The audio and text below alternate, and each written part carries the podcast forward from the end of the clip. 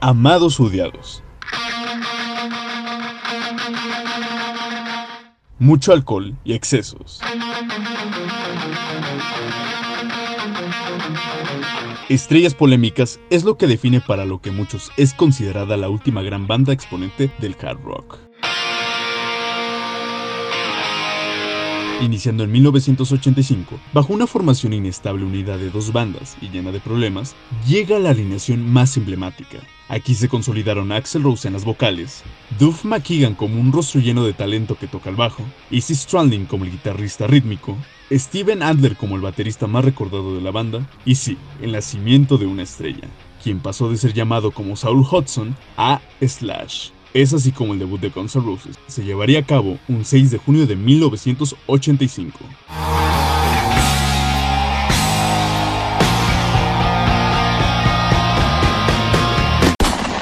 La historia.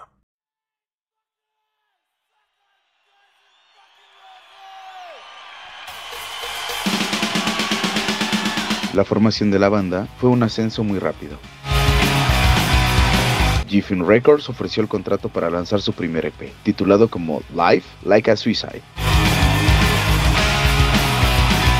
Es el extended play que marcó la oportunidad de brillar en la industria musical, vendiendo 10.000 copias, lo cual ya era mucho para hacer un disco con solo 4 pistas. Contrario a lo que se cree, este disco no fue grabado en vivo. En el estudio se sobrepuso el sonido de multitudes, fue una grabación simulada y no un concierto de las primeras presentaciones de los Roses. Los años 80 en la música representa el punto más creativo de varios géneros, pero fue en el propio rock que adoptó nuevas tendencias y estilos musicales más apegados a los sonidos digitales, diciendo así que Guns N' Roses fue de las últimas bandas en dar los últimos momentos dorados del rock pesado dentro de la escena musical comercial en Estados Unidos.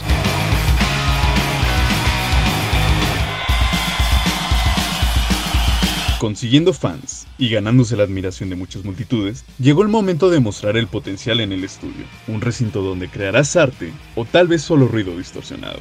Esta banda consiguió hacer hard rock fusionado de diversos estilos en su vestuario, composición musical y creatividad artística dentro del estudio, vistiendo primeramente todo el estilo glam, evidenciando, encontramos los peinados acordes a la década de los 80s y la esencia eufórica única del hard rock, que distinguiría esta banda de muchas otras que se mantenían en el mainstream. Pero no sería hasta el 21 de julio de 1987 que bajo la producción de Giffen Records y una ardua búsqueda de un ingeniero de audio, pasan por el desarrollo del álbum personas como Spencer Proffer, responsable del éxito de Quiet Riot, influencias como Paul Stanley, las cuales terminaron en Ringler, y finalmente la llegada de Mike Klink, quien logra el lanzamiento del primer LP de Guns N' Roses. Con 12 canciones, damos paso al título de Appetite for Destruction.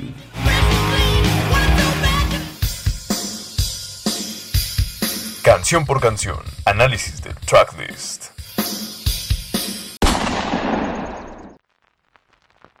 El chico problemático de pelo rojo se mudaba de Indiana a Los Ángeles. Axel Rose llegaba eufórico a la ciudad occidental estadounidense. En su viaje se encontró un viejo vagabundo. En medio de multitudes pluriculturales, el anciano se acerca y dice lo siguiente. Axel, al tratar de responder, es interrumpido por el vagabundo diciendo lo siguiente.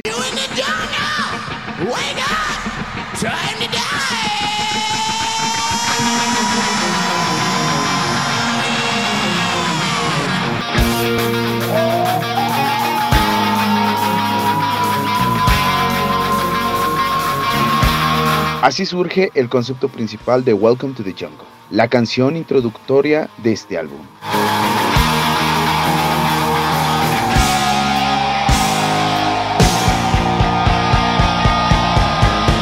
Una composición que refleja toda la personalidad y esencia escénica de los cinco integrantes de Guns N' Roses, introduciendo primeramente con la guitarra de Slash, seguido de redobles en el hi-hat por parte de Steven Adler y el acompañamiento rítmico de Easy y Tough. Si puede haber una canción que represente a la banda, tiene por título Welcome to the Jungle, lleno de energía, rudeza y crudeza de tópicos sociales.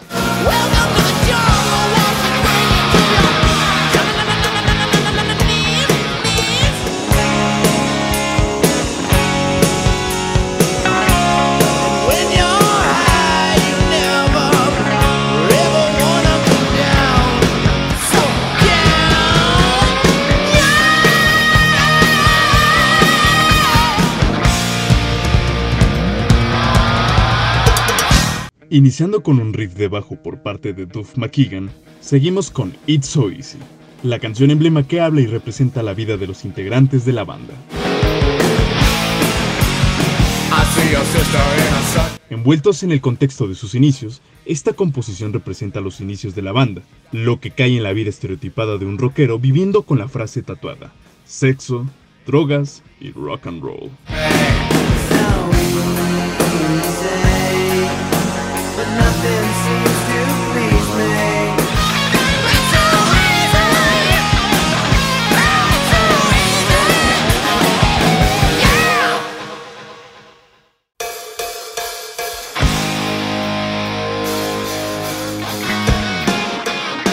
Night título sacado de una bebida alcohólica. Una canción que fácil podría considerarse de relleno, pero que sin embargo posee uno de los mejores solos de guitarra de Slash.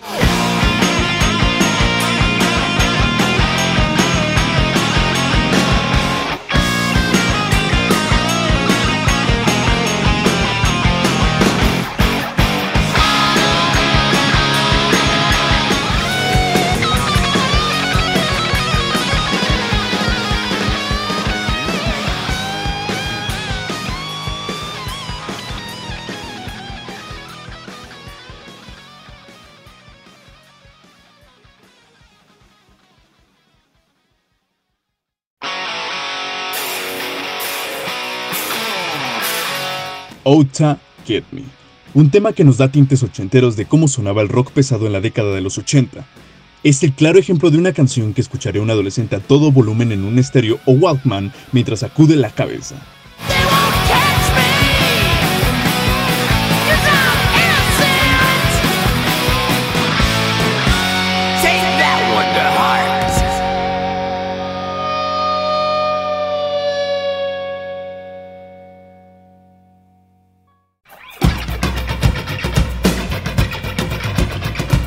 Mr. Brownstown, un pasaje transitorio progresivo donde escuchamos una voz de Axel Rose jugando con su color de voz normal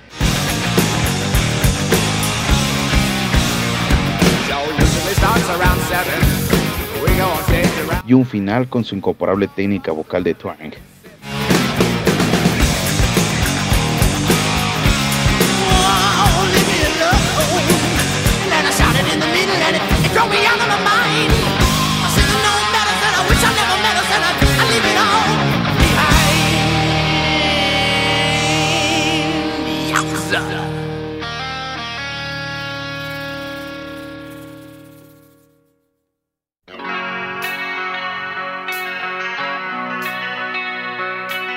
Señoras y señores, sean bienvenidos a Paradise City.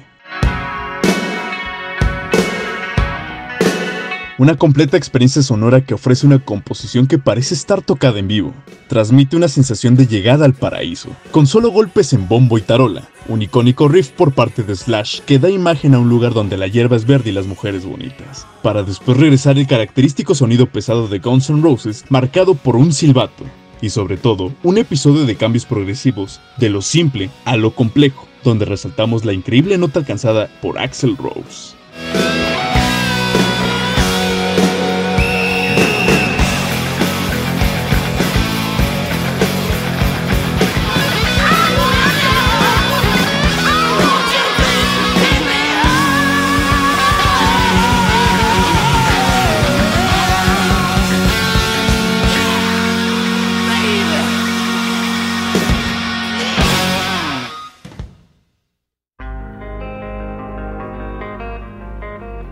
Tras un episodio lleno de energía, toca ir un poco a la calma durante 25 segundos. My Michelle es una canción ubicada en el limbo de la clasificación rock pesado o influencias del metal.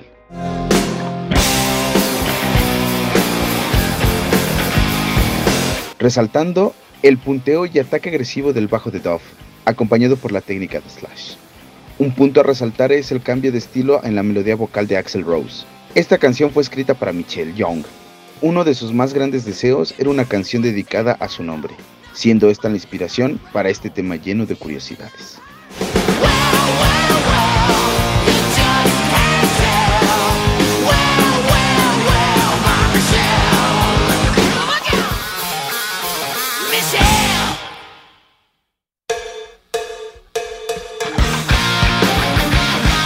Think About You.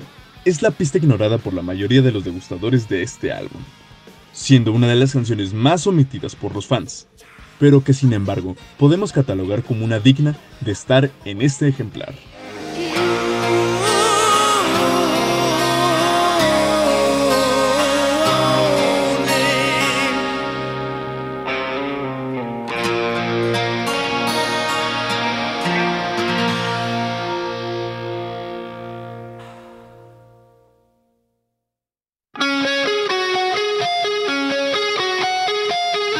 La canción más romántica de la banda, la que durante muchos años fue el ejemplo para dedicar a esa persona especial.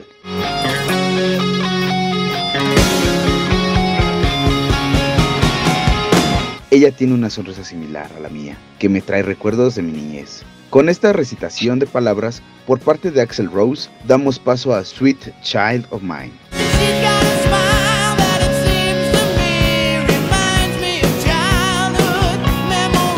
Una canción que serviría de adelanto para analizar los tópicos de su siguiente álbum en 1991. Esta composición tiene la particularidad de ser hard rock, pero sin caer en la balada que caracterizó a la década de los 80s.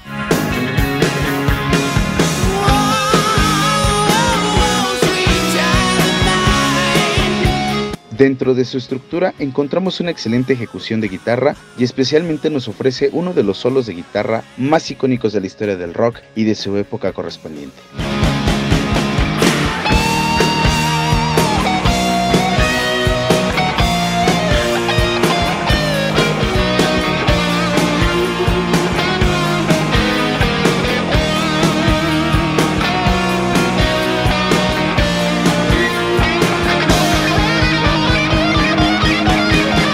Por eso, y muchos más, un tema aclamado por las masas y retomado por las nuevas generaciones que adoptaron e hicieron este tema más popular, aún pasado más de 30 años después de su lanzamiento, y que recordamos por su historia e inspiración dedicada para Everly, quien en ese entonces era novia de Axel Rose.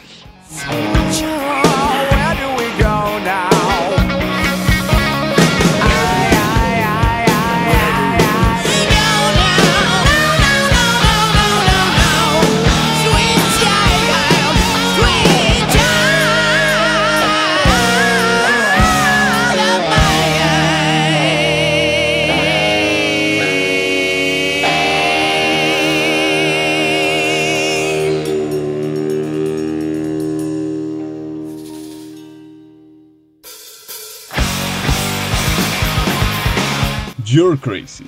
Como su título lo indica, este es un tema de los locos, que habla de todos los planteamientos sociales que tendría una composición de esta rama del género, del rock pesado.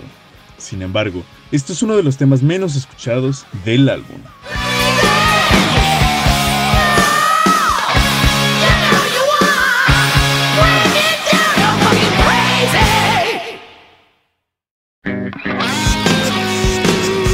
Anything Goes un tema que pasó sin pena y sin gloria, sin reproche, pero tampoco con buen recibimiento. De esta forma pasamos al último tema.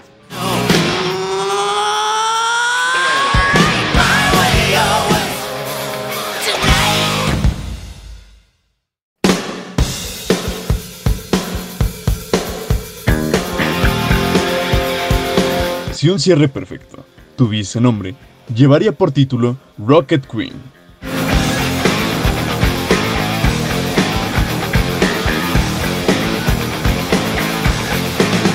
Una canción llena de sutileza, energía, rudeza y sí, mucho sexo.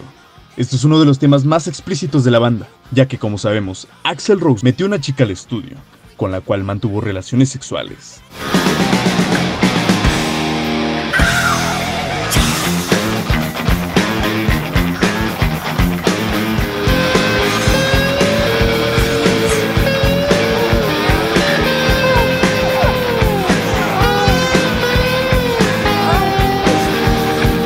Consolidando todo lo visto a lo largo del álbum, provocando catarsis musical con la implementación de cada uno de los instrumentos de la banda y de sus integrantes.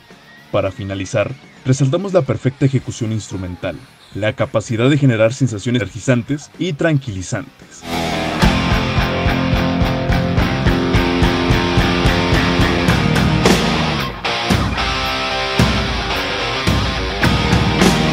Perfectamente sintonizadas. Para ese final sincronizado y marcando así el sonido tan único que vino a dar la última etapa fuerte del rock pesado. Es así como concluimos el Appetite for Destruction. La portada.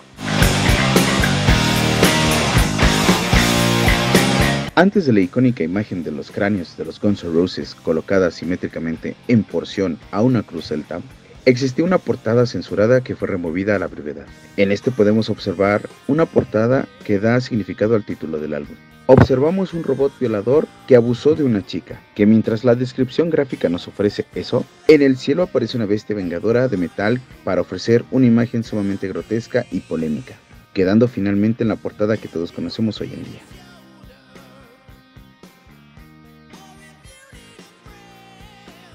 Este álbum cumplió su 35 aniversario el 21 de julio de 2022 y recordamos este ejemplar como un clásico y un transitor generacional del rock de los 80s a los 90, marcando toda una generación de adolescentes rebeldes y llenos de energía. Por eso y mucho más, Appetite for Destruction es monumental.